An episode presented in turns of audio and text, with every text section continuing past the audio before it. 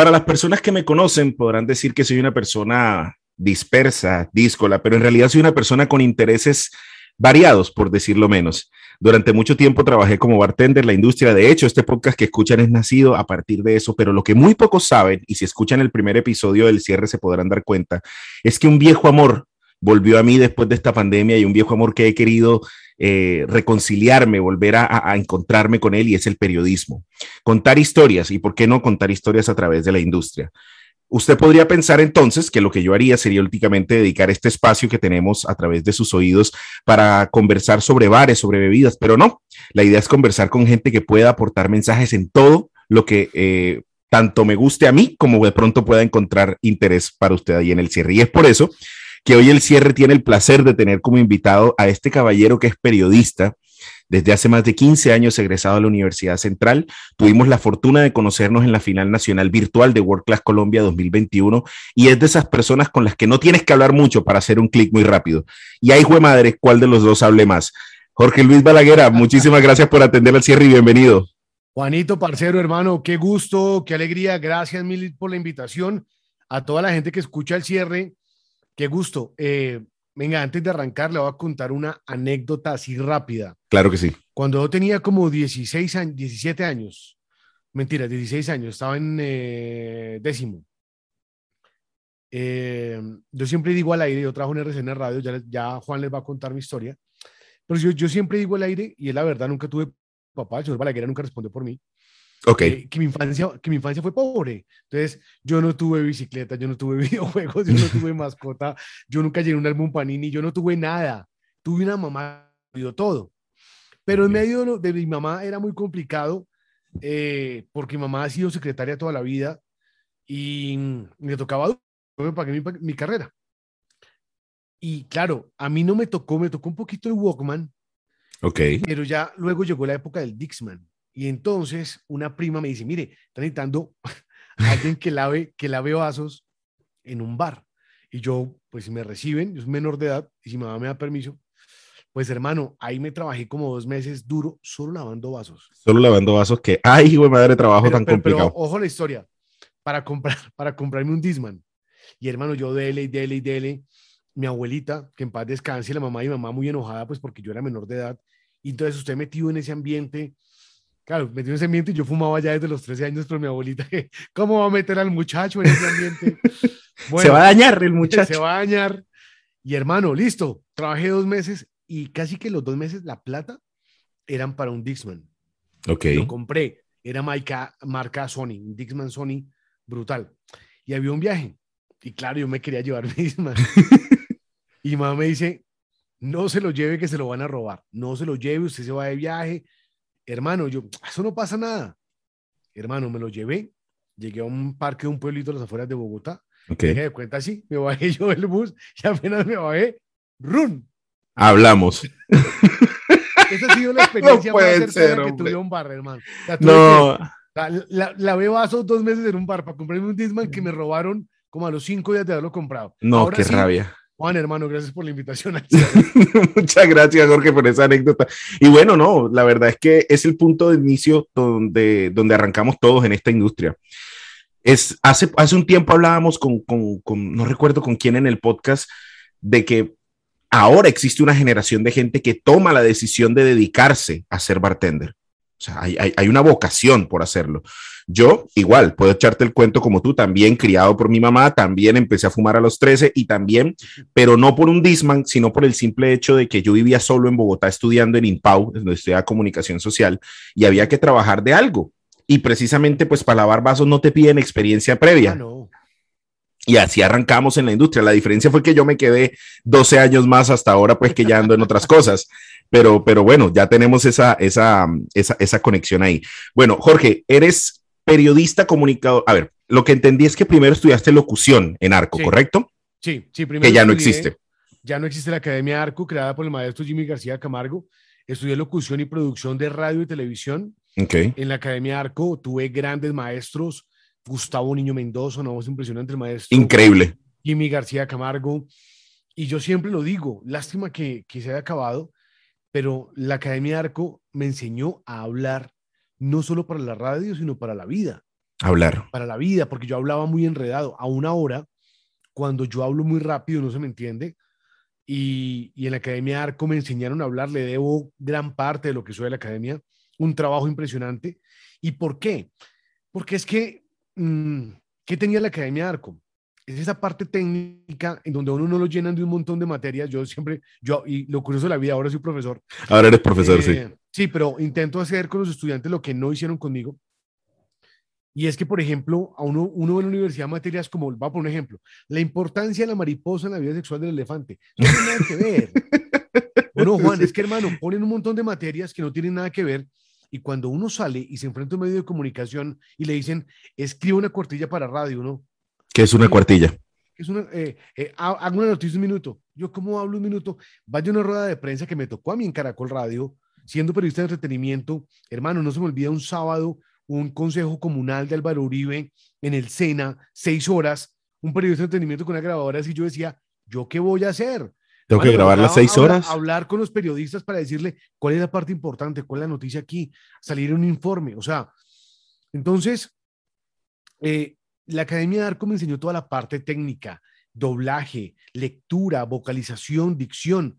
Yo no hablo inglés y es algo en lo que debo mejorar. Espero que 2022 sea el año donde realmente Sea el año del inglés. ya, ya pueda hablar inglés. Como dice un amigo, lo escucho bien, pero no lo hablo. ¿Cómo era que se llamaba esta, esta reina del Hilton famosa? ¿Sabes de quién te hablo? La de, Ah, sí. yo lo entiendo, pero si me hablan despacito. Sí, algo sí, así, algo sí. así. Algo así fue, fue- fue la historia. Pero entonces, hermano, eh, la Academia Arco, todas las materias son las materias técnicas. Por ejemplo, teníamos vocalización del inglés y esa vocalización del inglés me ayudó a mí a mejorar. Les pongo un ejemplo. La B del inglés es así, B. Para quienes lo escuchen, no sé si aquí estamos en video, pero si lo van a escuchar, la B del inglés se une en los labios, es bilabial. Es bilabial. Correcto. Y la V es la bidental, es los dientes superiores con el labio inferior. Va. Y ahí cambia la vocalización. Entonces, tuve un, montón de maestros, hermano, que me enseñaron a hablar para la vida. Y yo les digo a los estudiantes hoy, porque yo le dicto a estudiantes de mercadeo, de publicidad, de artes de la escena, de comunicación, de medios, una materia que se llama taller de radio. Es una materia transversal para esas materias, para esas carreras, perdón. Yo Sí. les digo, pueda que ustedes mañana trabajen conmigo, pueda que no, pero su voz es su carta de presentación. Tal Y cual. eso fue lo que hizo la Academia de Arco conmigo. Es increíble. Y de esas academias, pues lo que entiendo era, ibas a aprender lo que ibas a hacer, no tenías tanto relleno. Luego hay un tema de, de- bueno, según lo que leí en, un- en- en- en la investigación, vas a, a- a buscarte la, la- la práctica con Caracol Radio. Sí, Y- pero ya fue cuando, fue cuando estudié. Yo, es- en ese año, Juan, Ujú. eh, yo soy estudiante, fue en el 99. ok, Yo, yo me gradué en el 97 del colegio. Presté servicio militar en la emisora de la policía en 1998. ok. Ahí comenzó mi carrera. La emisora de la policía llevaba un año. Ahí Pero ya existía, carrera disculpa, ya existía la, la- la- la afición por hacer algo con desde tu niño. voz, por Sí, siempre. Desde, desde el colegio y desde niño. O sea, básicamente cuando me preguntan es desde que me desarrollé. Ok, Desde que cambié, desde que yo empecé a hablar y decía, hola, yo decía, mi voz es diferente. se escucha bien. Siento, siento que mi voz es diferente comparado en el colegio donde estaba, en aquella época en la emisora, pues hablábamos. Y yo recuerdo que en el colegio cuando me preguntaron qué quería estudiar, yo dije locución y producción de radio y televisión. También recuerdo a alguien de mi familia, que no voy a decir su nombre, me dijo que si a mí la cabeza no me alcanzaba para estudiar una administración o una ingeniería. Y yo decentemente le respondí, ¿usted me la va a pagar bien? Si no, lo contrario, no. Porque además quien me apoyaba en todo y quien me apoyó siempre fue mi mamá. Entonces, yo salí del colegio en el 97, presto servicio militar en el 98, entro a la Academia Arco en el 99, Ok, pero en la emisora, siendo auxiliar bachiller, sin haber estudiado nada, la capitana Diana Calle, en un gesto de confianza, me dejó hablar. Yo estaba al aire, hacía turno de jockey, aprendí a manejar consola. En esa época el programa era Dinesis 3 o Dinesat 4, son programas eh, de programación radial, valga la redundancia, sí. y, y lo manejaba, lo manejaba y aprendí a manejar consola. Y ahí empecé. Mi, mi carrera empezó en la emisora de la Empezó policía. con la emisora de la policía. Claro, De- siendo auxiliar bachiller, auxiliar bachiller Balaguera. Yo decía, eh, cuatro de la tarde, cinco minutos. Muy buenas tardes, soy el auxiliar bachiller Balaguera Jiménez Jorge Luis. Qué gusto acompañarnos en esta tarde, tarde de sábado. Aquí está el señor Eddie Herrera y Eres Ajena. ¡Pum! Tómelo. Yo me lanzaba, yo, yo me lanzaba porque además mi sueño era ser disc jockey. Yo no quería ser periodista de entretenimiento. Ok. Yo quería, yo quería ser jockey, pero bueno, la vida me llevó a otro campo. Entonces, bueno, luego de eso, yo estudio en la Academia de Arco, viajo a España, vivo en España seis meses a mis 19 años, vuelvo, termino la carrera, viví seis meses allá porque mi hermana estaba allá con mi cuñada. Ok, ok. Termino la carrera y hermano, la verdad, duré casi unos, eh, un montón de tiempo, como cuatro o cinco años, en donde no estudié nada. O sea, ¿qué hacía? Sí, exacto. Yo, yo en el colegio, todos tenemos un pasado oscuro. En el colegio Todos. yo fui porrista y bailarín de danza folclórica. Entonces yo presentaba concursos de porras. Yo tocaba, yo tocaba en la gaita. No bailaba, pero sí tocaba. yo estaba, yo estaba, me fui de gira por eh, Sudamérica con el grupo de danzas, presentaba concursos, trabajé en un montón de cosas. Yo trabajé, hermano, de coordinador de servicio al cliente eh, en Carulla, trabajé del call center, trabajé como.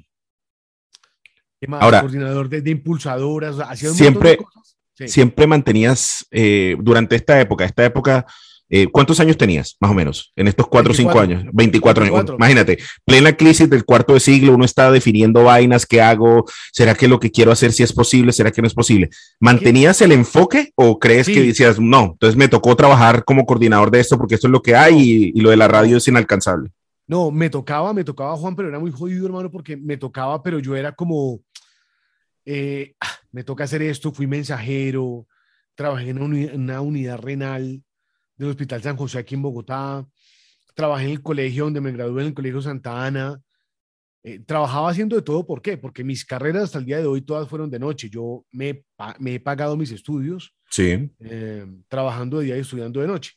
Entonces, en, en esa época era así como, pero esos cuatro años fueron como cuatro años sabáticos, Juan, porque yo me negaba a la universidad. Me negaba muchísimo. Yo salí de una empresa en la que trabajaba, me liquidaron, mi mamá tenía un apartamento y le faltaba un dinero para pagarlo, le dije, mami, tome este dinero que yo no lo necesito, páguelo, pague lo que, lo que se debe del apartamento y luego cuadramos. Es como un ahorro para mí. Y mi mamá llegó y me dijo, finalizando un año, mm, yo trabajaba ahí en Carulla, en esa época empezaba a ser muy fuerte los domicilios. No era rap y todo, pero era domicilios, entonces yo hacía turnos de noche Ajá. en eh, domicilios Carulla, en servicio al cliente, pues con la voz, uno mire, mi señora, qué pena la demora, por favor. enti-". Y ahí, no, y ahí uno empieza a entender cómo la voz sirve por un montón de cosas. Totalmente. me encuentro con mi mamá y mi mamá me dice, me ¿Y qué y me dice, aquí está la plata que usted me prestó. La única forma para que usted logre los sueños que quiere y por lo que usted se ha jodido tantos años, o, o- o lo que yo le veo a usted, es que estudie en una universidad, de lo contrario no va a poder. Y hermano, eran dos millones de pesos en esa época. Claro. Y empecé a buscar las universidades, entonces llegó la, la de las que había, como la que más me gustó, fue la Universidad Central. Jorge, tu mamá-. Perdóname, ¿tu mamá vive aún? Sí, claro, doña Ah, Gloria ok. vive. Doña Gloria vive. Pues tiene que. 67 años de edad. Ah, ok, está igual que la, bueno, la- la mía tiene 65 y todavía No, trabaja. pareja, también, todavía trabaja y ahí sí. Y además, como trabaja en la entidad estatal, puede arrancar como hasta los 70 años, todavía ahí puede estar. Ah, ok. Pero yo creo que un añito más y ya, y ya se retira. Pues qué, qué Entonces- gran consejo, qué, qué- qué tal esa, Claro. eso fue una, una, una intervención bastante amorosa, pero intervención al fin y al cabo que te hizo Doña Gloria ahí con, bueno, ¿qué hubo? Cuando, o sea, yo lo entendí como cuando va a empezar a, a- Claro. a buscar lo que tanto quiere. Claro, porque yo ya, o sea, yo qué hacía, además, ahora, no fueron cuatro años perdidos. Yo, por ejemplo, con, ah, se me acaba de olvidar el nombre de ese maestro de una voz impresionante, René Figueroa, Ujú. que fue la voz del Canal A, fue la voz de, de un montón de cosas, Me desbloqueaste Eh, un recuerdo. claro, y era, y era, él tiene una academia que se llama Academia Eco, allá iba a hacer cursos, o sea, donde yo veía que había cursos, lo hacía. En esos cuatro años había convocatorias de emisoras, yo, yo me presentaba, hacía filas, me quemaba el, la- el poco pelo que tenía haciendo filas y haciendo casting en cosas para poder entrar. Y mi mamá veía todo eso. Entonces, me dan los dos millones y yo empiezo, empiezo a mirar, había como tres opciones y la mejor y la que más me gustó fue la Universidad Central. No, no les digo mentiras. El semestre me costó un millón novecientos noventa mil pesos. y el formulario me costó 20 mil pesos. O sea, el desfase fueron de 10 mil pesos. Fueron 10, 10 barritas ahí tal. Pero fue la entrevista, todo, y arranqué. Curiosamente, en el colegio no fui buen estudiante. No era buen estudiante, no, porque yo me la pasaba en porras, en danzas, en otras cosas. Eh, así que la gente no tenía mucha fe en mí. Eso es bueno. Que a, veces es mejor. es mejor, pues, pues, dicen, este man no va a hacer nada y sale uno, buenas, trabajo en RCN, como que este tipo cómo llegó a trabajar ahí. Aquí estoy hablando con Dari Yankee, con los Tigres del Norte. Claro, claro, o, venga, cuando me vieron en televisión dijeron, de verdad este man al que nadie le tenía fe terminó siendo presentador y uno, véalo. Pues aquí estoy. Bueno, entonces eh, entro y curiosamente terminó becado en la Universidad Central hasta séptimo semestre. Estabas haciendo lo que te gustaba.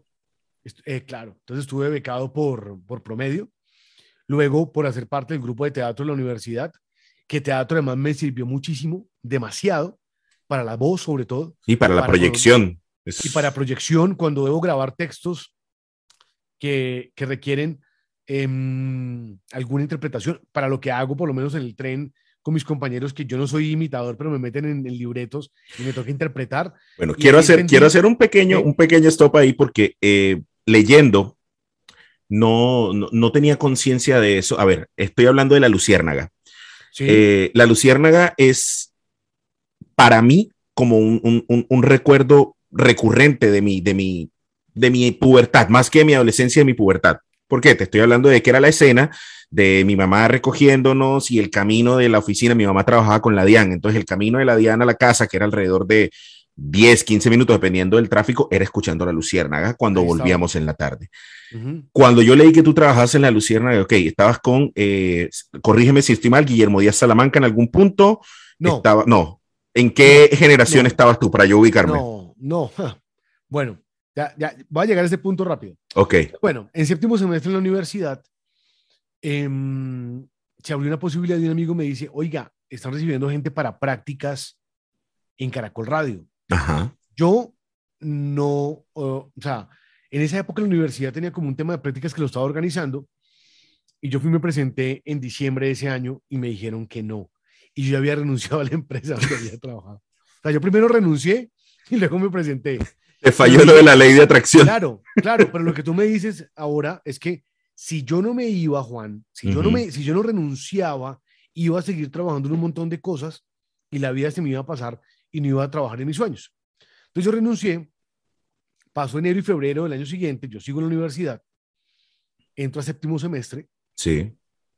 Y mamá, nuevamente intervención celestial a través de ella, finalizando febrero me dice, vuelva a llamar. Y yo, pero mami, ya me dijeron que no. Vuelva, a llamar. No tengo un pálpito, vuelva a llamar. Volví a llamar. Em, me preguntaron cuál es su nombre. Jorge Luis Balaguera. Balaguera, Balaguera. O sea, mi apellido además, hasta que mi papá nunca respondió por mí, el apellido bien sonoro. y yo, sí señora, pero yo, usted me dijo que no, pero no sé qué. Pero bueno, tan. Finalmente me entrevistaron, hermano, y entré a Caracol Radio. Fue impresionante. Entro a Caracol Radio, entro a ser parte del equipo de producción de Gustavo Gómez, de 10 a.m. hoy por hoy, lunes a viernes 10 de la mañana, sábados de 5 de la mañana a, eh, bueno, el programa iba de 7 a 11 de la mañana, creo. Y ahí empieza mi carrera como practicante en Caracol Radio. Ok. Eh, yo fui practicante dos años en Caracol Radio. Las prácticas duran seis meses. ¿Qué pasó? Que ¿Esto era pago? No, seis meses gratis. pero, el, pero el otro año y medio sí. El otro año y medio sí lograron eh, el mínimo. Ok. Seis meses, eh, ese cupo de ese practicante no tenía pago, pero yo lo asumí. Yo lo acepté, dije, lo, lo, voy a hacer. Em, Gustavo había sacado un practicante que no había dado la talla. Oh, un practicante que no da la talla. Así de simple. Okay. Necesitaban otro. Ya, y yo llegué. Pero Gustavo vio en mí las ganas, la pasión y hablaba con el entonces presidente de, Caracol Radio, el doctor Juan Piedra, y con Yolanda Ruiz. Yo no sabía, y entonces cosas que yo hacía de labores de producción, les iba contando, que a mí cada seis meses me iban renovando las prácticas. Y en la universidad era un enredo, entonces yo hice prácticas dos años.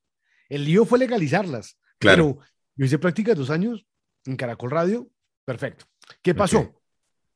Al segundo semestre de prácticas, yo en la universidad tomaba el pelo con unos amigos con la voz de Sweet.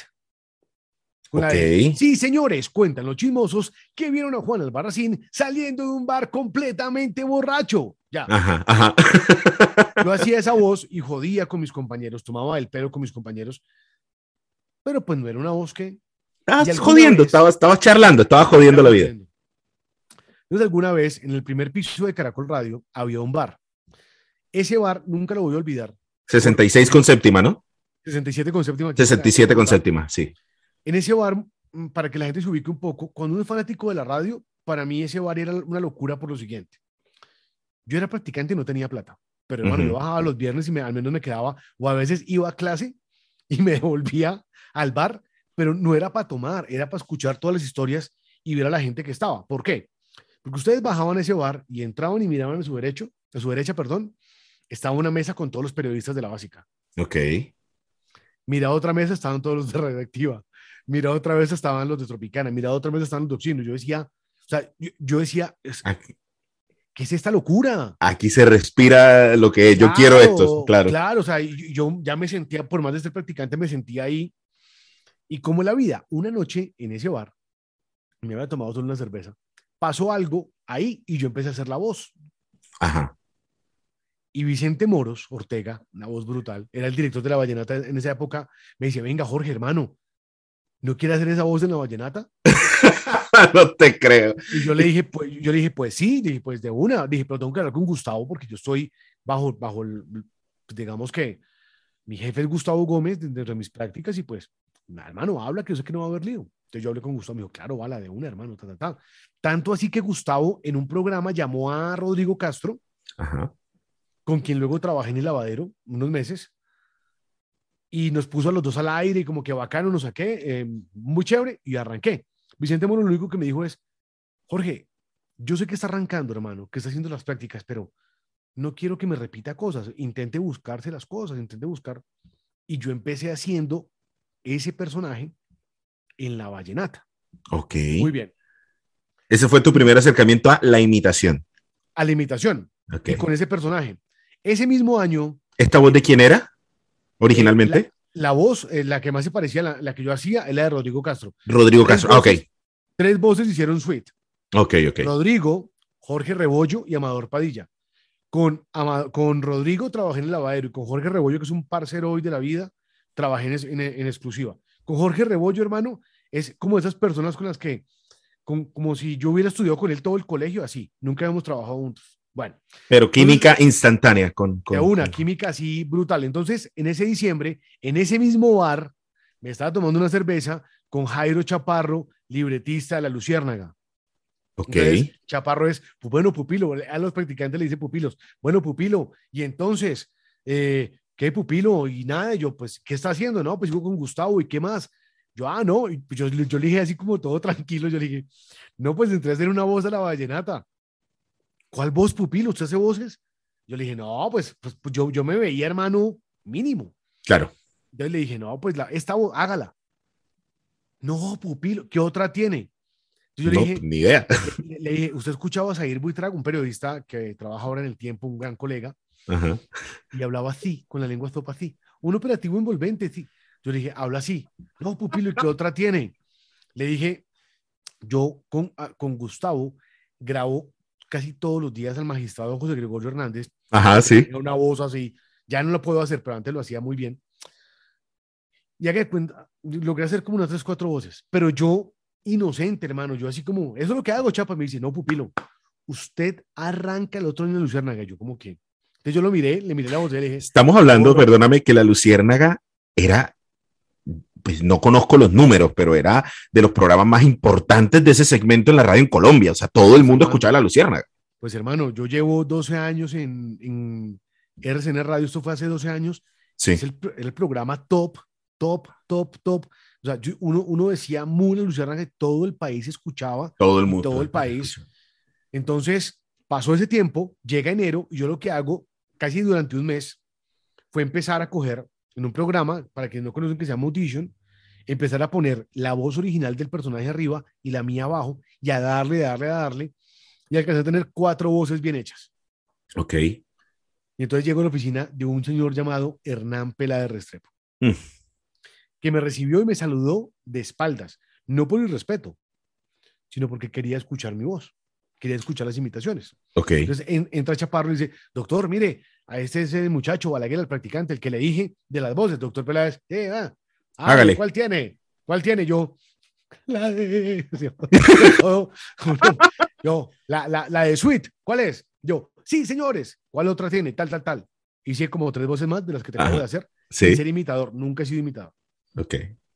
Y entonces me dice, listo, arranca hoy con la voz de la Luciérnaga. Y yo arrancaba con, al final de la Luciérnaga estaba Alexandra Montoya imitando la voz a veces de Diva Yesurum o de la Negra Candela. Sí. Y en esa época estaba Deisa Rayo. Deisa Rayo, que fue una voz que nos acompañó a muchos en 88.9 y para mí eso era como también, wow. Y al final pues arranqué y es Alexandra Montoya quien me pone mi voz en off. Ella dice, ¿tú qué voz haces? Yo, la voz en off de Sweet. Entonces era eh, mi voz en off, buenas noches. Yo, clarísima noche, mi negrita, ¿cómo me le va? Y esa voz, esa Qué voz, locura. Juan y oyentes, fue la que me encaminó y me llevó a donde estoy hoy, que soy, en este caso, coordinador de entretenimiento de la cadena básica. de A eso vamos. Eh, dos años de prácticas. El, Sí. el, el, el- el bala de practicante, dos años. Sí. Y Un año contratado. sí, exacto, un año. Y de repente, como que te vas para RCN. ¿Qué, qué onda? Sí. ¿Qué, pas- ¿Qué pasó ahí? O sea, estuve dos años de practicante. Sí. Listo, me contratan. Yo listo, ya estoy contratado. Y en esa época, Yolanda Ruiz deja la dirección de mm, noticias de Caracol Radio y se va a trabajar a RCN Radio también como directora de servicio informativo. Un nuevo proyecto, querían refrescar las voces Sí. eh, y se llevó un montón de talentos jóvenes. Ah, ok, estaba- ok. Dentro de eso estaba yo. Eh, fue la primera vez que pude negociar un sueldo. Yo eh, hace dos semanas volví al mismo sitio porque corrí la Allianz 15K, también corro, y Sí. un recorrido que hicimos, eh, digo que hicimos pues porque no sé si la gente sepa que las carreras se corren hoy de forma presencial, más no masivo, o sea, uno puede salir a marcar una ruta en la calle, Sí. hacer los 15 kilómetros, pero pues no corre ese montón de gente que antes en Colombia. Ok. Y el sí. punto de partida era el primer piso del caracol. Cuando llegué a ese primer piso, miré y miré una columna grande, porque el día que yo renuncio, uy, hermano, me pegué. Yo creo que la tusa laboral más dura fue ese día. Yo lloraba ahí abajo. O sea, era tú sabías como- que ibas a, iba a mejorar, obviamente, en términos de salario, de oportunidades, era un proyecto nuevo. Aparte, Claro. venías arrastrado por una persona con la que ya venías trabajando, entonces el cambio no era tan abrupto, pero aún así, el, el primer trabajo, ¿no? Y, y donde se Claro, abrieron claro, ¿no? tantas puertas y se vivieron tantas cosas. lo que me guerrié, o sea, lo, lo que realmente me guerrié y yo, eh, qué pena, lo repito siempre y espero no suene feo, pero el mejor, el mejor padrino en una empresa es su trabajo. Sí. Yo entré y me mantengo en los medios por mi trabajo, no por otra cosa, por mi trabajo. Y ese día, hermano, yo lloraba y decía, uff, pero cuando me pagaron el primer sueldo en RCN se me quitó. cuando yo dije, ah, no, venga, Es que en radio sí se gana. Ah, bueno, hermano, y pude comprar, pude comprar entonces mi primer carro y luego entonces... Sí, todo lo que viene a raíz de eso, por y a raíz supuesto. de, y a raíz de llegar a RCN, eh, bueno, trabajé con Andrea Serna, eh, ya llega Guillermo Díaz, trabajé con J. Mario Valencia, que más descanse, Para descansar. trabajé con Iván Charria, Iván Darío Charria, director de lavadero, y es Charria quien me hace una invitación, querían probar un cuarto presentador en el lavadero, y ahí llego al lavadero, Y no solamente llegas al lavadero, llegas a televisión por primera vez. tengo Exacto, entendido. llego a televisión a hacer, a cubrir mi, mi casting de lavadero fueron cuatro meses gratis, o sea, como que la vida me tenía dedicado a eso, o sea, como que cuatro meses. en Le toca remar, le toca remar. Sin pago, sin que me dieran ropa en el canal, ojo, Ok. o sea, o sea, tal vez la gente no sabe, pero uno de los canales lo visten. Sí, No, me, sí. tocaba, ajá. me tocaba vestirme a mí. Entonces me tocaba mirar con ropa y todo como que llevaba para variar. eh, y bueno, gracias a Iván Charria, siempre lo digo, mm, entre ahí, luego, pues yo estaba ahí y, y hacen una reforma muy dura, se Ujú. acaba el lavadero y llega en exclusiva un nuevo formato en el que Sí. estuve dos años y medio. En exclusiva trabajé con Sara Uribe, trabajé con La Negra Candela, trabajé con Jorge Rebollo. Dos años y medio. El programa se acaba. em, y bueno, esa fue mi, mi corta etapa en televisión, que fueron casi Quiero- tres años en televisión. Quiero hacer una pausa acá porque yo recuerdo en el año 2013 cuando yo entré a estudiar comunicación social en la Universidad de Cartagena. si existía una, por parte de los profesores, ¿eh? ni siquiera porque igual uno de estudiante entraba con expectativas, uno era un libro abierto, esperando a ver qué, con qué se iba a encontrar. Y si había una, una, como cierto recelo por parte de los profesores de no ser comunicador de silla alta, que era la expresión que se utilizaba, que era eh, en cierta manera demeritar el trabajo del comunicador de entretenimiento y, y, ay, de, la, prensa rosa y dedíquese a algo más importante y este país en la mierda y usted pensando en farándula. Entiendo que eres un defensor del, del periodismo de entretenimiento, que es, eh, una, es una práctica igual o más loable que muchas otras dentro de las ramas de la comunicación. y, y, me gustaría que la gente pensara, porque, a ver, también el mismo consumidor a veces piensa, el mismo espectador a veces piensa, ah, no, pero es que solo leen. Eh, hay un trabajo de investigación, hay cosas que hay que hacer atrás y llevas un montón de años trabajando con entretenimiento. ¿Cómo es tu trabajo? En, en, ¿Cómo podrías resumir tu trabajo, tus dinámicas? Bueno, mis dinámicas, para cerrar un poco lo de televisión, por ejemplo, eh, quienes no conocen mucho, tanto en radio como televisión, hay unos roles establecidos. Sí. A veces se eligen, y no es que yo elija ser el bueno o el malo, no. Eh, la querida Graciela Torres es muy, o sea, si tú hablas con Graciela Torres, una mujer muy querida. La Negra Candela es un personaje que ella creó y que se encarga de poner a la gente en su lugar y lo creó. Okay. Es la mamá de todos los periodistas de entretenimiento en Colombia, duélale a quien le duela. Ella hizo un camino y abrió un camino y al día de hoy lo ha luchado y la admiro mucho porque lo ha luchado y lo ha guerreado. ¿Listo? Entonces eso es que también, porque muchas veces es como acoger a la gente, acabarla. Yo nunca he hecho eso, por ejemplo. No. Mi rol, mi rol en, en, en, exclusiva y en el lavadero también fue como ser el que daba cifras. Entonces, por ejemplo, decían, venga, tal personaje o tal canción. Yo decía, venga, pero pues si es artista, es como, te pongo un ejemplo, eh, hablaban mal de Adele y yo decía, pero en un solo día, Adele acaba de lanzar canción y logró no sé cuántos millones de reproducciones en Spotify y es la locura, entonces como que era la contraparte. Claro, para darle balance, balance al, mensaje. Para darle balance. Desde que yo arranqué en radio, en la mesa, yo trabajé en radio, me senté en la mesa de trabajo con Darío Arismendi, luego con Gustavo Gómez, luego con Yolanda Ruiz, cuando uno se siente en mesas de trabajo así, aprende a hacer un periodismo diferente. De acuerdo. ¿Ya? Nunca de mí podrán escuchar que haya acabado con la vida de alguien. Nunca. Y, y, no lo haré. Hasta el día de hoy no hablo de la liendra, no hablo de influencers, porque siento, con todo el respeto, que nosotros y los colegas somos los que nos encargamos de inflar un montón de gente. Completamente de acuerdo. Que a veces no están aportando. Entonces, yo, yo hago una pregunta. Entonces, venga, yo dejo de hablar hoy, por ejemplo, un día como hoy que llaman de mis temas para por la tarde. Entonces, hoy dejo de hablar que Juanes le va a abrir un concierto a los Stones en Dallas por hablar de una niña que peleó, que se inyectó en la cara y que ese showbiz la lleva a eso. Yo, yo, Jorge Luis Balaguera, no lo hago. Entonces, como es un día mío, Juan? Me levanto en la mañana, empiezo a mirar, eh, me llegan, por ejemplo, a mi correo.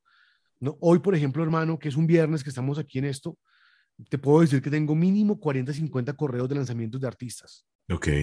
Del más conocido al menos conocido. En este momento, perdón, en este momento tú tienes un equipo de periodistas a tu cargo.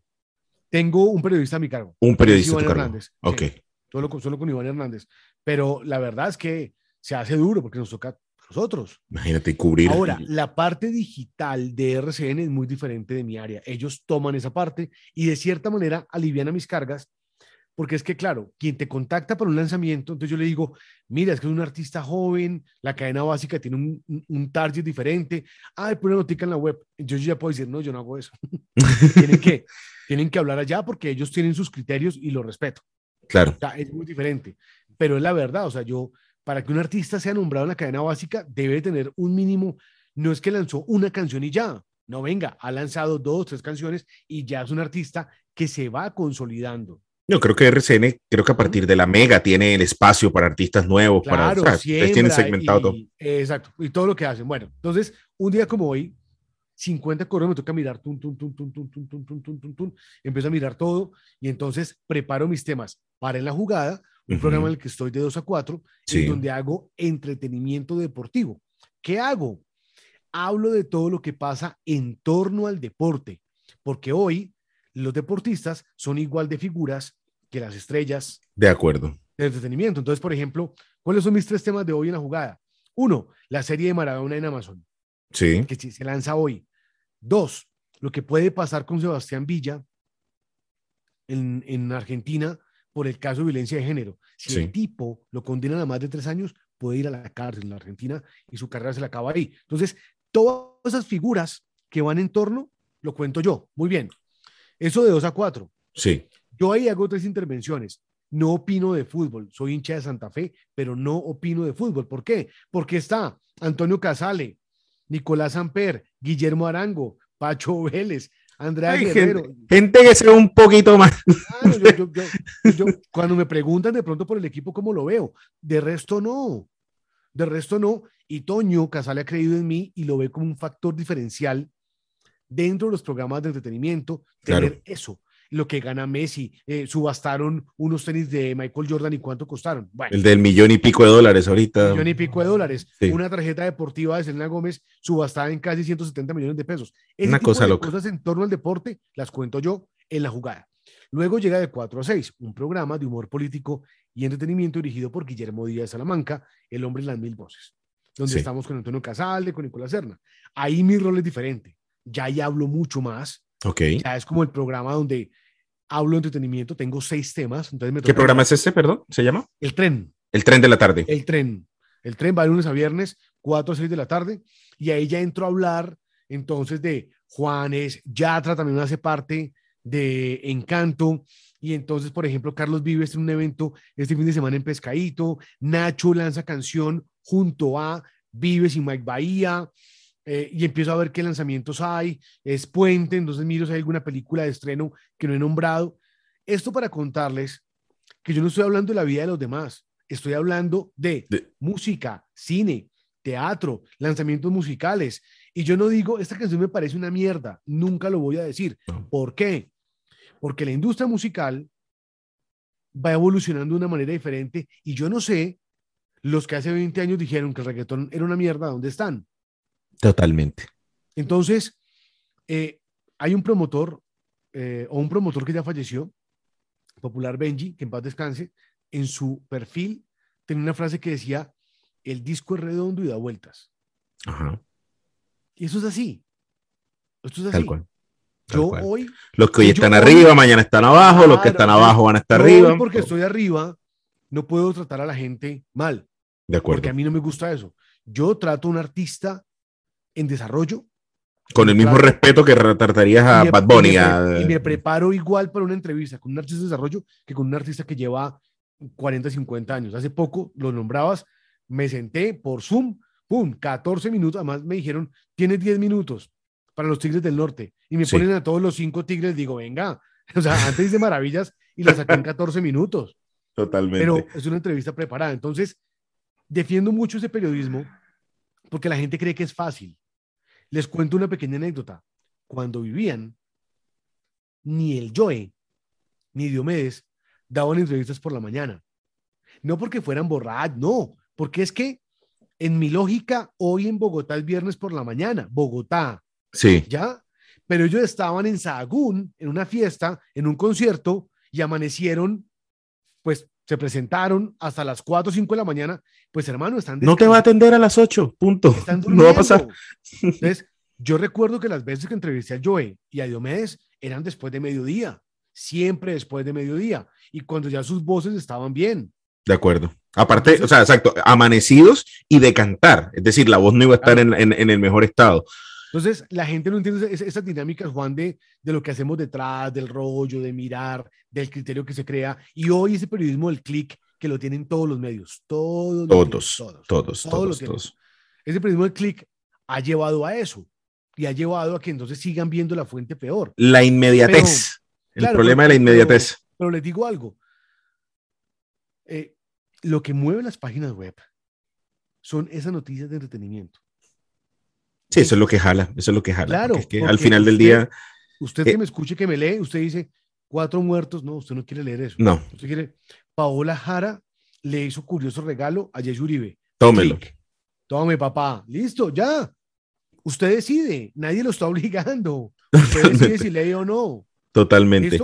Abordando a Jorge Luis Balaguer, la persona.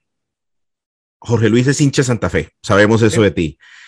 ¿De, qué música disfrutas? No que las otras no te gusten, pero ¿cuál es la música que, disfrutas? O trabajar en radio te ha hecho alejarte de la música, que también he escuchado gente que, que, pereza, no quiero escuchar nada más. Pues mi hermano, yo soy feliz, yo soy feliz. Eh, te vas a una, una respuesta un poco fajardista, porque, porque ahora uno no se puede parar en la mitad porque hay problema. Ay, no, qué pereza. pero te voy a decir algo, por mi trabajo, yo conozco desde Alzate hasta Frank Sinatra. Y lo disfrutas todo. Y lo, y lo disfruto todo. Pero te voy a poner aquí rápidamente. Hay un grupo que además lo descubrí en un viaje en Glasgow. Ajá. Que se llama Postmodern Jukebox. Ok. Ese grupo lo que hace es tomar versiones de diferentes canciones y las lleva a unas versiones, por ejemplo, de los años 50. Eh, Entonces te voy a poner un ejemplo aquí.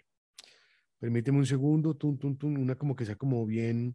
Como movida, Postmodern Jukebox. Sí, Postmodern, Scott Bradley es quien lo, es quien lo dirige. Ok.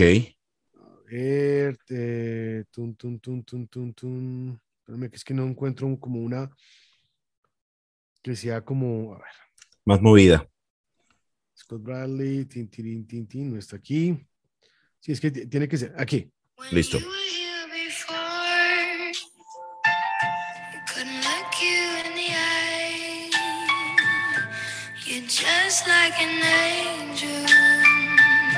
Ok, esta es, esta es la versión de, de Flip. Ahora escucha esto.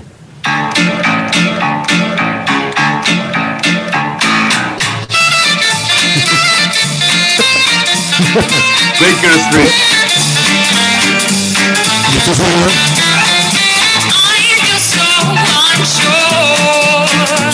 Eso es. Listo, ahora Ahora aquí rápidamente, mi hermano, ¿cuál otra así como. Está saturando. Eh, sí, ahí ya, ahí ya. Ahí no, está, está, saturando. Bien, ¿qué sería? Vamos a bajar aquí un poquito. Ahí, ¿no? Sí, ¿qué pasó? No, está, quemando, está quemando todo el, el, audio ahí. No sé qué pasó con el micro, con tu micro. No, no he tocado nada. Yo no escucho bien. No sé si sea el intro, la, la llegada y tú me cuentas. A ver, ahí un poco mejor. No, sigue igual. Vamos a ver qué pasó por acá. No, pues ya sería tu micrófono allá. ¿Tú me escuchas bien? ¿Normal? Yo te escucho bien. Yo, yo estoy escuchando bien. Yo aquí estaba, a ver ahí, uno, dos, tres, cuatro, cinco. Listo, listo, listo, listo. No sé qué. Sí, quién sabe qué pasaría ahí. Precisamente conoces a esta gente en este viaje a Glasgow, que es, digamos, una de las, de las oportunidades o de los no, no digamos, ahí no hay nada de suerte, es la manifestación de todo el trabajo que has hecho y que te has hecho es una persona bastante visual. Eh, Jorge y yo nos conocemos hace unos meses y yo vivo mamándole gallo por redes sociales que debería montar un estanco de todo ese trago que le mandan para que pruebe, para que, para que, para que enseñe. Eh, disfrutas de, de, las bebidas alcohólicas, ¿no? bebes, mejor dicho. Sí, claro, sí, pues obviamente no me la paso borracho todos los días, pero, pero sí disfruto mucho de, y aprendí a conocer a través de, o sea, y debo ser muy honesto. ¿Ahí me escuchas bien? Puedes subir un poquito, ya como que se normalizó y se ah, bajó. Ok, ahí, hola, uno, dos, tres. Perfecto. Sí, sí, dale.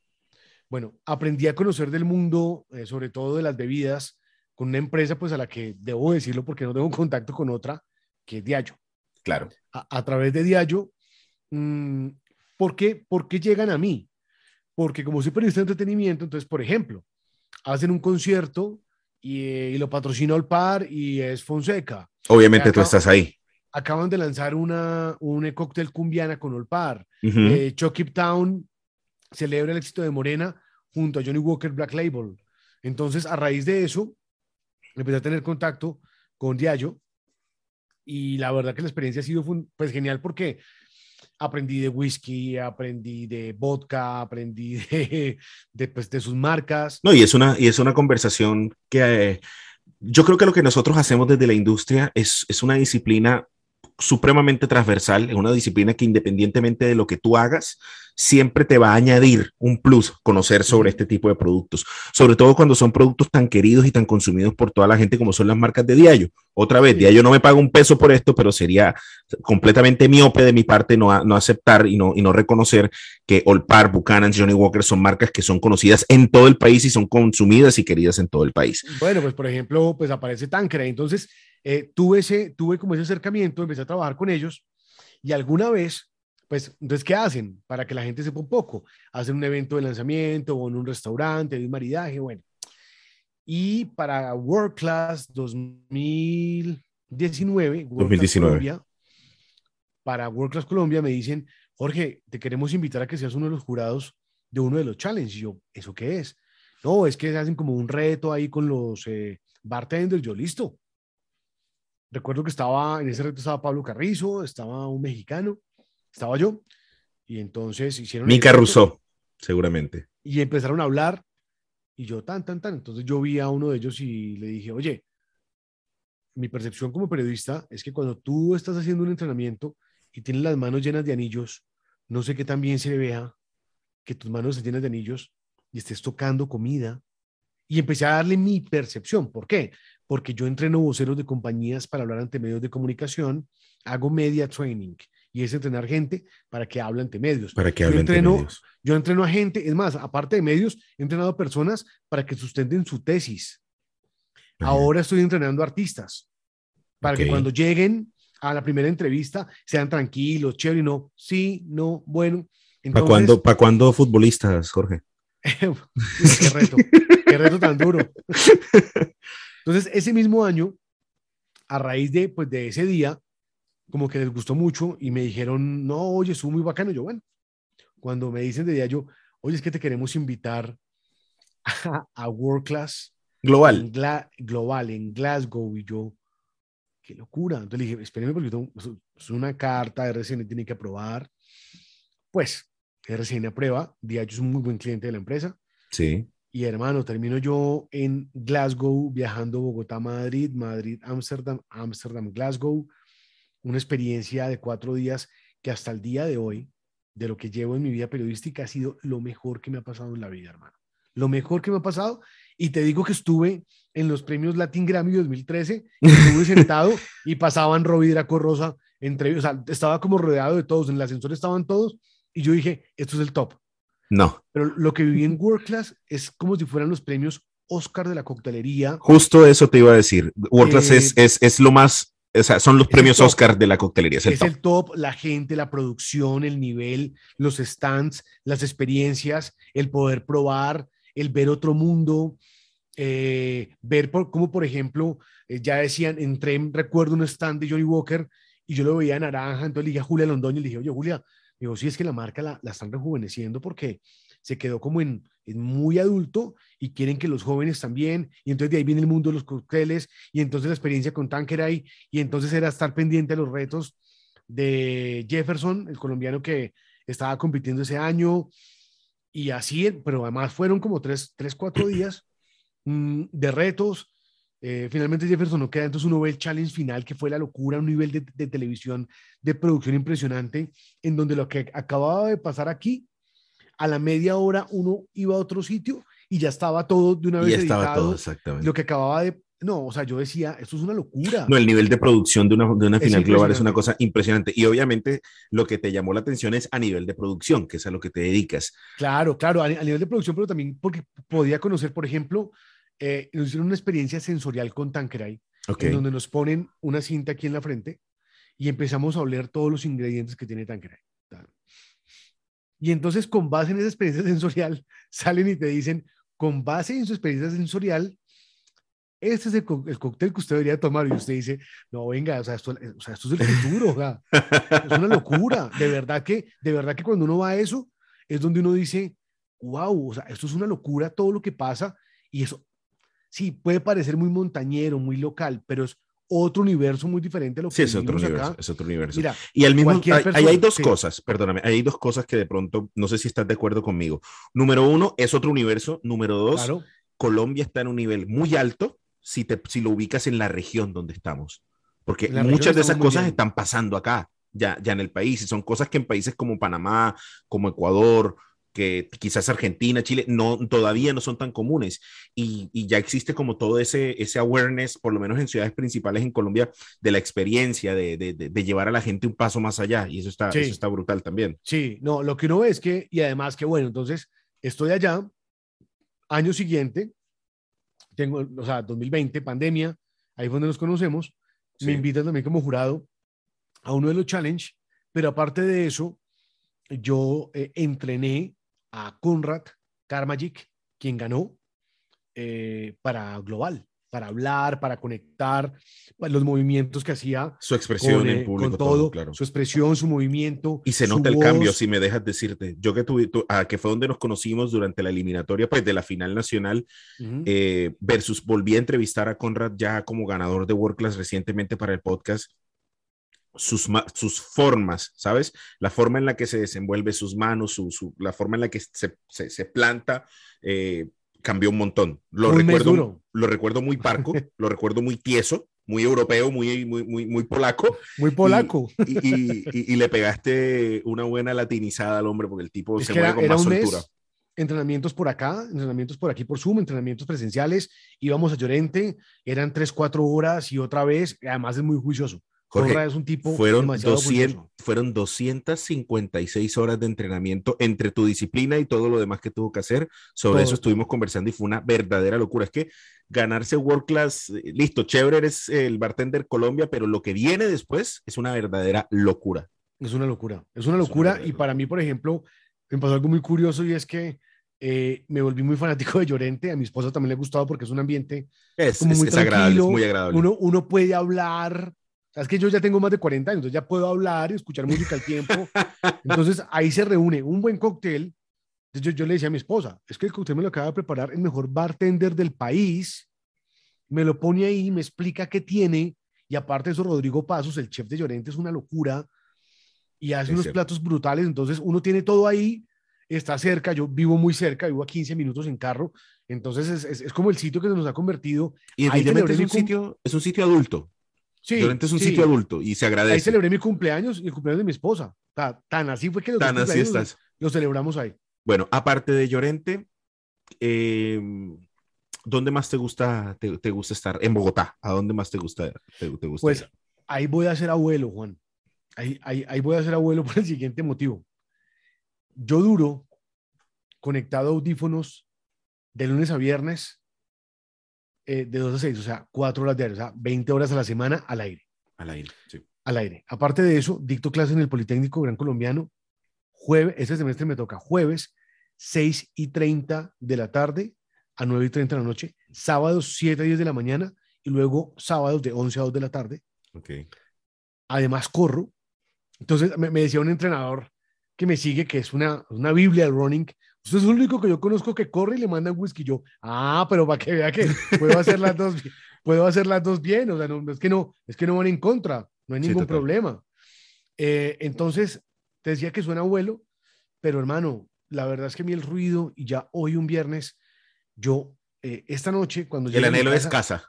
Sí, hermano, yo llego a mi casa, pero entonces llego a mi casa y, por ejemplo, a mi esposa le gusta mucho el Jaggermeister. Ok y ella coge ahí, se prepara eh, a raíz de Diallo, por ejemplo, por ejemplo Gordons, el Gordons Pink, y tiene ahí sus cosas, entonces ella coge y se prepara sus cosas, y entonces estamos aquí en la casa y ponemos música, nos reímos un rato, y ya a dormir, y mañana pues me levanto a dictar clase, el domingo lo destinamos a ir a hacer ejercicio, eh, corro con ella, la acompaño, yo corro entre semana, sí. Eh, vamos con, nos tenemos un perro, un Jack Russell que se llama Bala también, pues llama Bala por mí, pues porque a mí la gente me dice Bala. Entonces, y entonces, sí, pero, pero digamos que así de, de, de sitios. Muy poco. Eh, muy poco, muy mi poco. Pregunta, porque los que voy también para cerrar, eh, la, la, pregunta, Juan, es porque a los que voy, Ajá. es porque voy invitado por Diallo, la verdad. a los que voy es porque voy invitado por Diallo. Entonces, la semana pasada, por ejemplo, estuve en un evento de um, Smirnov. Sí. El bar se llama Fauno, pero lo convirtieron en el primer eh, pop con V, un pop de vodka, y la experiencia que van a llevar, y la locura, ver, por ejemplo, canastas de Ese Green Apple no lo había probado, me pareció brutal porque nos tomamos como de a cuatro cada uno, estábamos perfectos, sin lío, y entonces uno entiende la dinámica de cómo es cambiarle el chip a los pelados de que no tomen cerveza, sino de que estén tomando, claro, y más cachezudo, diferente el ambiente. Entonces, e, ese fue por lo menos el último donde estuve. Pero el otro donde estuve también aquí en Bogotá, brutal, pero es un restaurante que se llama Calle Dragones, también muy rico, una comida muy brutal. Bueno, mi pregunta iba enfocada al tema de como consumidor, como consumidor profesional en, comunicación, como consumidor profesional en transmitir mensajes. Eh, el bartender es un elemento que siempre está comunicando. Ok, corrijo, no el bartender, la persona que trabaja en servicio en este tipo de lugares es una persona que siempre está comunicando. Desde tu experiencia, para una persona que no tenga acceso a un entrenamiento, que no tenga, que, bueno, no tener acceso hoy en día es una excusa porque está YouTube, hay un montón de cosas, pero desde tu experiencia, ¿cuál podría ser la correcta forma de, de, transmitir mensajes dentro de la disciplina de lo que hacemos nosotros en la industria. ¿Qué esperas tú de una persona detrás de una barra o frente a ti en una mesa? Pues mira, mm, hay una fórmula que yo le dije a, a Conrad y a quienes entreno. No me la inventé yo, lo dicen los expertos en comunicación. La fórmula es 55, 38, 7. Okay. De un mensaje que tú me transmites, yo capto de ti el 55% del lenguaje corporal, el 38% de tu voz. Ok. Y el 7%, ojo, solo el 7% son las palabras. Por eso lo importante no es qué se dice, sino cómo, se, dice. De acuerdo. Y lo han analizado expertos y los tesos en oratoria que me he leído un montón de libros para poderlo hacer y he escuchado podcasts y les aprendo también y los llevo a mis clases, a mis entrenamientos, es ver cómo el cuerpo es quien comunica. Hay una frase que les digo a mis estudiantes y a quienes entreno, es el cuerpo al servicio de la voz. Si yo estoy agachado, la voz se me escucha así. Si yo estoy sentado recto, la voz se escucha diferente. Te voy a poner un ejemplo con Conrad. Conrad era muy europeo, muy tan, tan, tan, tan. Sí. yo, sonríe, hermano, o sea, tú trabajas en un ambiente de diversión donde la y aparte el man es guapo, o sea, no, no. Y aparte es pinta alto, es polaco y aquí en Colombia todos los extranjeros son la locura y entonces llega tan, es, es, alto, de, además la barra es muy bien hecha, sí. llega él ahí y el idioma y habla muy bien español, habla muy bien español Conrad. Entonces, por ejemplo, ¿qué le puedo eh, recomendar a un bartender? Uno, una muy buena expresión oral. Es como si tú trabajas, hermano, en la industria de la televisión y me dices Netflix. Y. No. No. Sí. O, o, es como tú trabajas en, el mundo de la coctelería y me dices Johnny Walker. No, venga, hermano. Usted tiene que saber cómo se pronuncia. Tiene que mm. conocer la historia. Porque quienes trabajan hoy en la industria, lo he conocido porque he hablado con un montón, un montón de dueños de restaurantes. En torno a esto, entonces he aprendido mucho de dueños de restaurantes, porque nos sentamos ahí a hablar y yo lo que hago es escuchar, escucho, escucho y aprendo. En torno a eso hay un montón de cosas. Tú arrancaste diciendo algo. El bartender antes era, ah, el que hace así. No, papá, esto es una industria grandísima. Igual que lo que pasó con los chefs. Mira la explosión del mundo de los chefs, cómo está hoy, y los bartenders van creciendo exactamente igual, van a ese nivel. De acuerdo. Entonces, ¿qué le puedo recomendar? Una muy buena expresión oral. Dos, su puesta en escena. Su puesta en escena. Mira, nosotros hemos analizado con mi esposa cuando vamos a, cuando ya íbamos a ver a Conrad trabajando, porque nos sentamos además en la barra, porque nos gusta ver cómo preparan los cócteles y decíamos, ah, mira, es el más vendido, ese lo hacen con tal, a este le mezclan tal. ¿Cómo termina Valentina haciendo el shake a toda hora porque es de él toda la noche? Total. Así como, y todos tienen su puesta en escena, sus eh, delantales, cómo miran, cómo conectan. Hermano, lo más importante es expresión oral, puesta en escena, pero algo importante, ¿cómo conecto con esa persona? En una noche vi, por ejemplo, cómo llegó una pareja, estaba en diagonal a donde estábamos con mi esposa, y entonces pidieron un cóctel. Qué bacana esa dinámica y de ya, ya analizar cómo se conecta. claro, claro, porque además eso me, eso me sirve a mí claro. para luego explicarle a ellos. ¿Ves? Entonces, estaban ahí, la pareja pidió, primero, él pidió como un cóctel con whisky y ella con, como uno con gin, listo. Luego pidieron los dos como uno similar y luego bajaron a cerveza. Y yo decía, ¿cómo se tira la noche de esa manera? O sea, Algo pasó.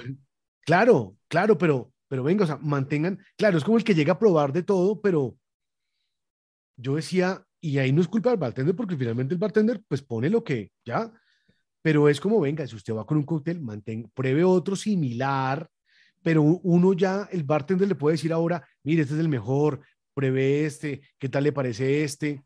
Entonces siento que si hay una forma hoy de conectar, para mí es conectar con la gente. ¿Cómo conecto yo? Diciéndole, no sé, ¿este podcast va a salir en video y en audio? No, solamente, en solamente en audio, pero creo que lo podría salir en, podría montar este video en, mi Instagram sin problema. Pero si va en audio, quiero que escuchen esto. Una cosa es que yo les diga, buenas noches. Toma uno, toma dos. Buenas noches. Con solo sonreír, ya estoy. Buenas noches, ¿cómo están? Y la sola sonrisa conecta de una con la gente. Jorge, suena, suena como a cliché, porque es que ese punto de la sonrisa lo repiten tanto que la gente, ay, sí, pero es que en realidad eso abre todo, abre todo. No, no, no, no, no, no. Además les digo algo, yo grabo voces, soy voz comercial. Cuando yo grabo una voz, por ejemplo, soy voz para Natura. Vuelvo y digo algo, toma uno, sin reír, perfumería Natura. Toma dos, riendo, perfumería Natura la misma voz se proyecta diferente. ¿Cuál conecta? La, en la que sonrío, en la que ustedes son los anfitriones, son los que le llaman hoy los hosts. El barman es el centro y ahora uno llega y está el DJ y está al mismo nivel y está el barman, entonces está haciendo el movimiento y yo quiero saber, oye, ¿este qué lleva? Ah, ya. Y, por ejemplo, lo que hace Conrad eh, es mezclar con ingredientes de la selva, con sal de hormiga culona, con no sé qué de no sé dónde. Y yo decía, hermano, esto es una locura. Eche el cuento. Cuéntelo. Entonces, es contar esa historia, aprender a contar, que eso me ha dado a mí la radio muy poco, o mucho, perdón, en muy poco tiempo. En muy poco tiempo. Esta es la idea. Aprender a sintetizar mensajes es complicado, pero cuando uno lo logra, pero, pero, pero una técnica. La sujeto, verbo, predicado. Sujeto, verbo, predicado. No se enreden, no se enreden. Y es que es un whisky que viene sujeto, verbo, predicado. Johnny Walker era un tipo que tenía tal y se inventó las botellas cuadradas para que cupieran más en una caja y poderlas exportar y de ahí para adelante. Entonces, explíquenlo. No se enreden. Ah, ¿qué es un blended? ¿Qué es un mezclado? ¿Qué es un single malt? Es una sola malta. Yo que también he tenido la oportunidad de entrenar bartenders en, durante mucho tiempo, siempre le he dicho, tú tienes que leer 100 para hacer un delivery de 5. O sea, tú tienes que conocer mucha información, la historia de Johnny Walker, ta, ta, ta, ta, ta, ta. Tienes que entender que el cliente muchas veces no le va a interesar que le leas la cátedra completa de Johnny Walker, pero por todo eso que tú leíste, que entendiste, que aprendiste, puedes votar el dato justo en el momento justo. Simple. Y te, y te toma, y te toma 30 segundos cerrar una venta eh, detrás de la barra, si sabes manejar bien la información. Y para, y para despedirme, para no hablarles tanto, porque dirán que no trabaja en radio y habla mucho. no, antes, antes, disculpa, yo estoy encantado porque igual para todos los que escuchen, escuchen o no editado, hay un par de cosas que igual se cortarán cuando nos falló el audio, etcétera, pero yo estoy aquí grabando una clase que estoy recibiendo de Jorge en este momento. Me decías entonces. No, que por ejemplo, eh, la mejor forma de entrenarse es todos los días. Yo me entreno todos los días. ¿Por qué? Porque no les conté arrancando, pero mi paladar se conoce como paladar ojival, que quiere decir que es un paladar como curvo. No es un paladar normal. Entonces la lengua debe ir al paladar y yo fui tartamudo de niño. Ok. Hola, hoy trabajo en radio, hablo bien. Entonces todos los días yo debo entrenarme, digamos que no tan marcado, pero si yo ya grande identifiqué, Juan, que sí de niño tenía un montón de cosas al hablar que no era la correcta, que no me entendían. Imagínate, yo bravo, hermano, y no me entienden. No, Peor. claro. ¿no? Y, me pasaba con un montón de novias, me decían, ¿qué? Y yo, ay, no, o sea, uno acababa de pegar tremenda vaciada y uno todo bravo. Pero mira la hora que llegar, yo te dije que era las 7 ¿Qué? No, hermano. El mensaje debe ser efectivo. Hay cosas que nunca van a cambiar. La comunicación nunca va a cambiar. Ojo, recuerden que esto es bidireccional. Yo siempre los pongo en situaciones diferentes y les digo, llega una pareja, los dos quieren tomar el mismo cóctel. ¿Cuál le recomiendan? Hmm. Ah, que no sea como, ay, el trago de mujer, ay, ay, es que yo quiero tomar. No, ahí me pueden preparar, me pueden servir, por ejemplo, mi esposa pide eh, una ginebra y Conra le dice este, yo, hermano, sírvame uno igual, que eso está muy bueno. Ah, ya, o sea, es como, como, son cosas pequeñas, son muy pequeñas, pero eso hace parte de la noche. El diablo yo viéndolos después, claro, nunca pierden. O sea, cada vez que están, actitud de servicio, actitud de servicio. Cuando yo los veo, siempre es como que la sonrisa de una, cómo conectan, claro, ya, está bien así, están viendo como, por ejemplo, si hay un poquito de agua sobre la barra, la van limpiando, la van quitando, yo digo... eso significa, estoy pendiente de ti. Claro, eso significa, no tienen que decir nada, simplemente dicen, estoy atento a ti, ya. Totalmente, totalmente. ¿Y eso qué es? Lenguaje no verbal. Llegaron, levantaron un poquitico, corrieron, no me están diciendo va a pedir, va a pedir, no. Es el 38, ¿no? Es el 38% del mensaje. el no verbal Sí. El 55. Perdón, el 55% del el 55, o sea, por eso todo comunica, todo comunica. Lo más importante hay gente que dice, es que mi voz no da fresco, la voz lo trabajamos. lo importante es aprender a comunicar, aprender a transmitir el mensaje. Claro, claro, me, interesa cómo lo, cómo lo está comunicando. Jorge, increíble conversación.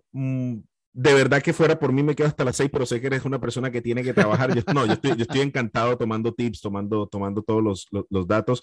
Me gustó mucho conocer tu historia, me gustó mucho lo que tienes compartir, que compartir para la industria.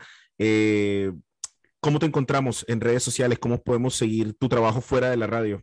Bueno, eh, en redes sociales, en Instagram sobre todo, porque Twitter tengo, pero la uso más como para compartir notas de RCN Radio, pero donde publico mi vida activa es en Instagram arroba George Balaguera. Eh, G-U-R-A, arroba George Balaguera. ahí, Me, ahí me encuentran. También por aquí por Spotify lo pueden encontrar en A las Carreras, ¿no? Sí, tengo, un podcast con Nico Serna, mi compañero de, del tren. Nos gusta correr. Ya llevamos casi tres años, vamos ya para el episodio número 100, podcast dedicado, hecho por y para corredores. Y ahí también a quien le guste, pues ahí también bienvenido. Se van, ustedes van a decir, ah, es que es un podcast de corredores. Sí, pero se van a encontrar con buenas charlas, que es lo más importante de esto. Que es lo más importante. Jorge, muchísimas gracias por tu tiempo y muchísimas gracias por las lecciones, las historias, los consejos, todo. De verdad. Juanito, hay algo importante, Juan Parcero, y es que, hermano, quien le abre las puertas a escucharlo, hay siempre un agradecimiento. Gracias por, pensar en mí. Eh, estoy aprendiendo de la industria, no conozco mucho de la industria. He tenido, gracias a la vida, posibilidad de acercarme, pero es un aprendizaje diario, constante. Aprendo todos los días en mi carrera de estas marcas y este mundo en el que ustedes también se mueven, porque de verdad que mi respeto siempre. A quienes nos escucharon, muchas gracias. Son historias que les pueden servir. Y aquí estamos firmes, Juanito. Un abrazo, hermano, desde esta fría Bogotá, que hoy está más fría que nunca, hermano. Y yo te mando un abrazo desde esta Cartagena que no ha parado de llover en toda la semana, así que está fresquita. abrazo, mi hermano. Chao.